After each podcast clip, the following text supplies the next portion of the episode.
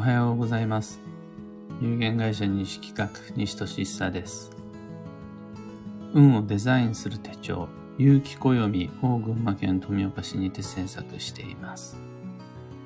このラジオでは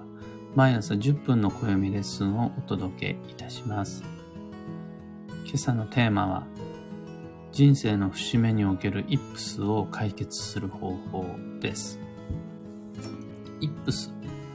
という言葉はもしかしたら耳馴染みがないかもしれないですが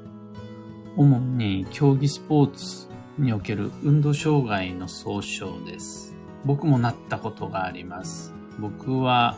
小中高と硬式野球をしていたんですが思うように投げることができなくなるとか大切な場面で体が固まってしまうとこの極度の緊張、重圧、もしくは、えートラウマなどにより、自分の思い通りに体が動かせなくなってしまう不具合のことです。う手足が動かなくなるだけではなくて、当たり前の動作が当たり前にできなくなってしまう。例えば、声を出せなくなってしまう。などのこともあり得ます。それまで当たり前にできていたはずの普通の動作が難しくなってしまう。自分の意思とは無関係に変な動きになってしまう。っていうのは、重圧が自分の実力を超えるような重圧をを受けたことがある人は、もう程度の差こそあれ、経験があるはずです。緊張というのはそれぐらい人から自分らしさを奪うので、高圧的、強制的な重圧っていうのは人から自分らしさっていうのを奪うものなので、誰でもあるはずです。スポーツの現場の話だけではないです。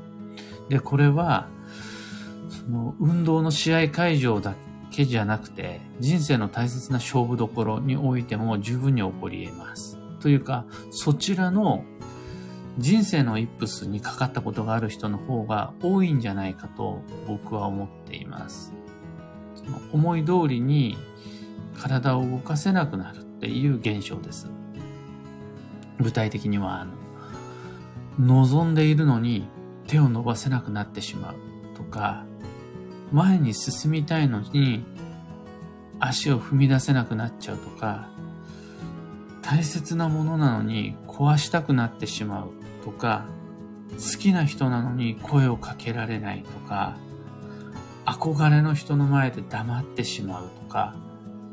大事なスピーチで頭が真っ白になっちゃう。もう何一つ言葉がうま浮かんでこなくなっちゃう。みたいな、そういう現象状態は、これから先も誰もがなってしまう可能性っていうのを持っています。で、これ、やっぱり運においてはあんまり良くないので、ですごい悔しいのが当たり前なんですが、どうでもいい人生の日常においてはそういったことは起こらないです。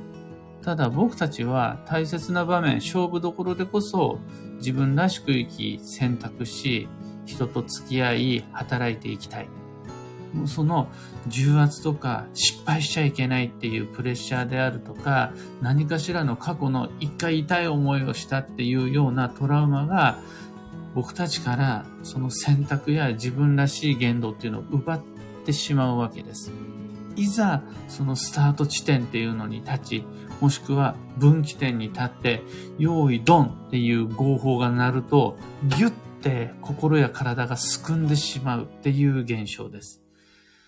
これは何とかせねばなりません。で、その感覚っていうのを一度具体的にイメージしていただきたいんですが、例えば僕の場合、スポーツ以外の場面においてはそこまで、まあ、自堕落に生きてきたっていう部分もあるんですが、極度のプレッシャーっていうのを持ったことがなくて、もう具体的なイップスっていうのがどういうものなのかわからなかったんですが、忘れもしないあの30代の前半の頃、読売ランドにバンジージャンプが流行ってたんで、人生にで一度はバンジージャンプしておきたいというふうに思いまして、友人5人と一緒に行ったんですね。で、大した高さじゃないんで、確かあの15メーターぐらいのビルの高さ3階分ぐらいしかないんで、下から見上げると物足りないぐらいの低さだったんですよ。それをビビりながら飛んでいる友人を見て、ダセえなっていうふうに思っていたんですが、いざ自分がジャンプ台の前に立って下を見下ろした時に、結構なんか半笑いしちゃったんですけど、足が全く動かなくなってしまったんですね。こう足を前に完全に踏み出せない。自分の脳はダセえなって思ってるんですが、いわゆるもう足がすくんで動かなくなってしまうという状況っていうのを経験して、あ、これが心と体の乖離か。自分の指示通りに体が動かないことなのか。全く意思とは無関係に自分の足は後ろに下がろうとしたんです。これをイップスだっていうふうに思って、それなりにワクワク知的好奇心を満たせてよかったんですが、問題なのがですね、それ以降高いところが苦手になったんですよ。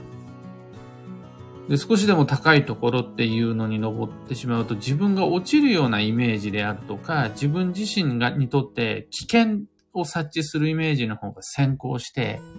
心ではなく体の方が勝手に反応してしまい、以降、つまり、高所恐怖症ではないですが、高いところに来ると自分自身が勝手に自分とは違う動きをしてしまうっていう風になるわけです。これがイップスの怖いところで、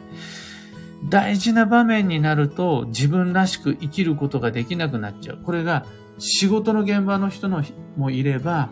恋愛の現場においてイップスになる人もいるし、もしくは、あの、健康においてお酒飲んじゃダメな時に違う言動に、タバコ吸っちゃダメな時に違う言動になってしまう。お金使っちゃいけない時なのに借金してでも使ってしまうっていう。要は思い通りに動けない。イップスです。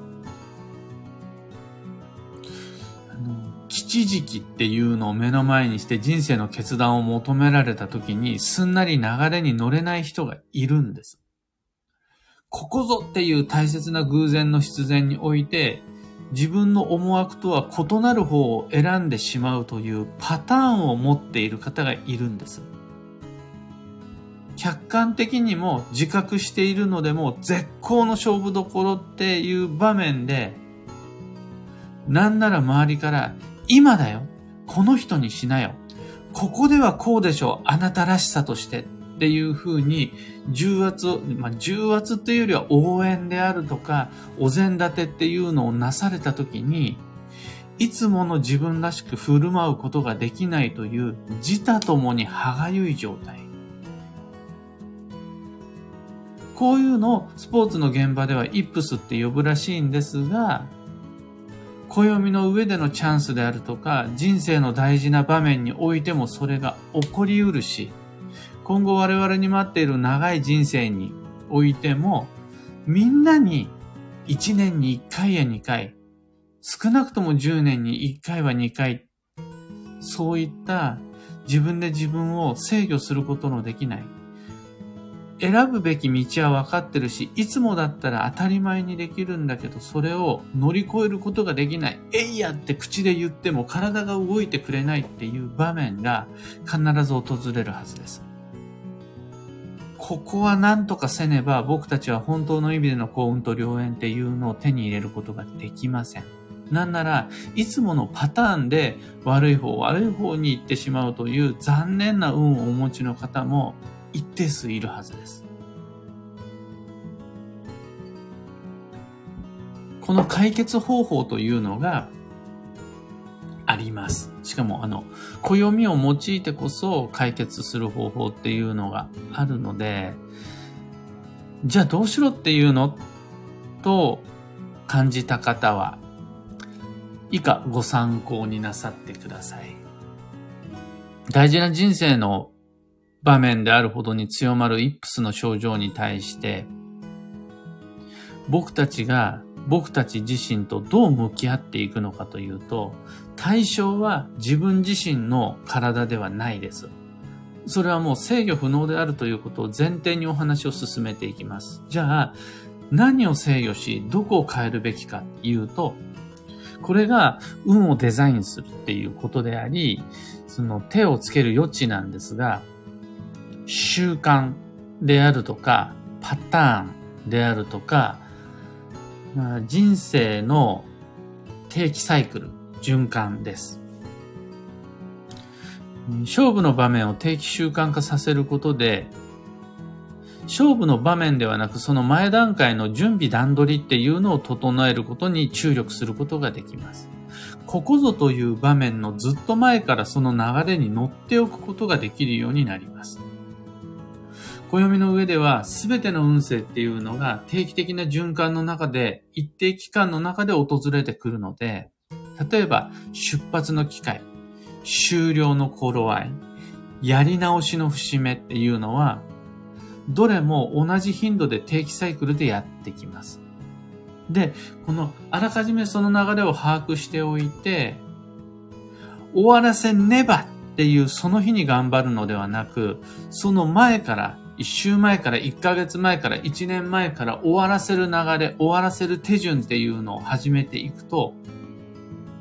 最後に待っているのは強烈な重圧ではなく、いつもの流れの中でのいつもの最後の一押しで、いつもの最初の一歩ではなく、最後の一歩っていうのを踏み出すような感覚になってくるんです。しかももうその時では、感性や惰性と言われる事前の流れの中で、過程の中でそれをできるようになるので、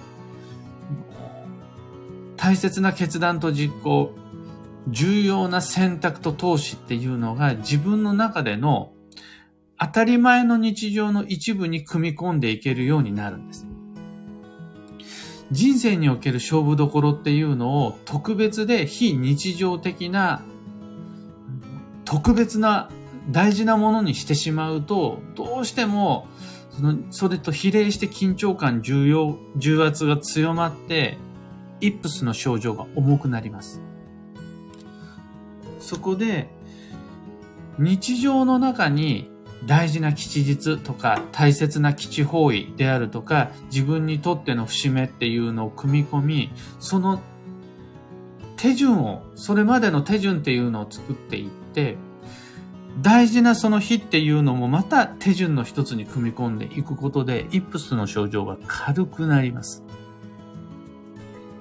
例えば今僕が取り組んでいるのが2022年5月の11日までに3つの目標、願いを叶えるっていう取り組みをしています。5月の11日から自分にとって大切なことを始める。ではなくって、もうその前からどんどんどんどん始めていって、5月の11日のタイミングで効果測定をする。できてるかな？できてないかな？これをすることで、5月の11日からやらねばっていうことで生じるイップスを軽くすることができます。ダイエットは明日からみたいな自分の本来望む選択とは異なる様々な言動を取らなくて済むようになります。その日までに、例えばダイエットなどを済ませておくことで。みんなの未来には必ず勝負どころっていうのが複数待っています。これは暦において先読みすることができます。例えば、ここが交際の勝負どころ。この年は仕事の勝負どころ。もちろん暦の中にも書いてあります。そのことっていうのは。特別な吉時期っていうのも暦の中には表記してあります。で、その時になったら頑張るではない。その時までにどんな手順を踏んでいくのか。という形で自分自身の習慣っていうのを変えていく。まあ、行動計画を立てていくことで、実は、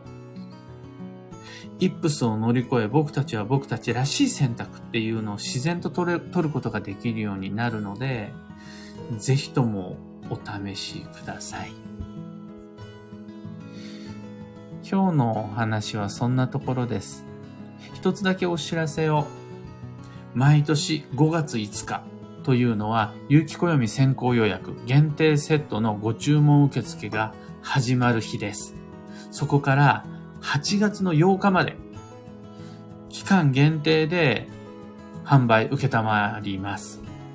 2023年度の暦を今回は送料無料、発売日よりずっと早く特別価格にてお届けいたします。昨日もそのための準備っていうので、ミーティング長い時間けて、こんなのが喜んでもらえる。こういうのであるならば、きっとうまくいくっていうふうに、着々と準備を進めています。具体的なことが決まり次第、ウェブサイト、SNS、またウェブ、ポップアップウェブショップにて、ズバンとお知らせをいたしますので、ぜひご利用ください。さて本日、2022年4月の28日木曜日は、助走の4月の24日目、繁忙の5月まで残り8日となりました。土曜は今日が12日目です。およそ18日間ある土曜なんですが、あの、大変よく皆さん頑張ってきました。ご無事でしょうかまだ残り期間も穏やかに参りましょう。今日の運勢は感性、感じる心を尊重する。あの、気になることはちゃんと気にしてきち。気にしたままにしないできち。あれ？っていうふうになんとなくもやもやした時点で、下調べ、検索、質問、問い合わせ、辞書を引くっていうことしましょうっていう日です。幸運レシピは、ホタルイカ。天ぷらにしても、茹でても、お刺身でも、お気づけでももちろん OK です。回転寿司に行くなら、ホタルイカ以外にもタコ、タイ、サワラなど、アサリひじきもよ海鮮として基地です。ご参考までに。それでは今日もできることをできるだけ張り切って参りましょう。西企画西俊久でした。いってらっしゃい。かずえさんおはようございます。N シャンチさん毎朝ありがとうございます。ピコさんおはようございます。暦を参考に、勝負事への素振りの練習。素晴らしい。これ僕が言ったことにさせていただけないですかね。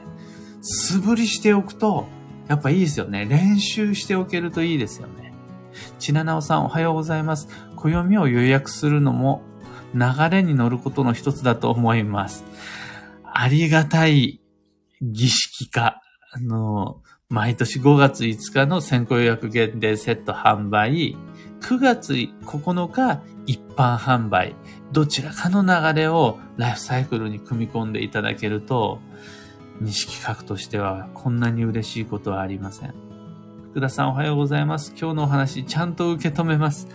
あの、まあ、僕自身もそうなんです。実際僕自身もバンジージャンプだけではなくて、人生の大切な場面でそっちじゃないだろうっていう方に行っちゃうパターン持っているので、これ、どういうふうに解決するかっていうと、そこから逆算して、ちゃんと選びたい方に進むという自分らしい選択をするずっと前からプロセスっていうのを踏んでいく。逆算して、今、今日という日常から始めていくっていう流れを作るっていうのは、ものすごく有効なのでおすすめです。というわけで皆様、今日という日、穏やかに、緩やかに過ごしてまいりましょう。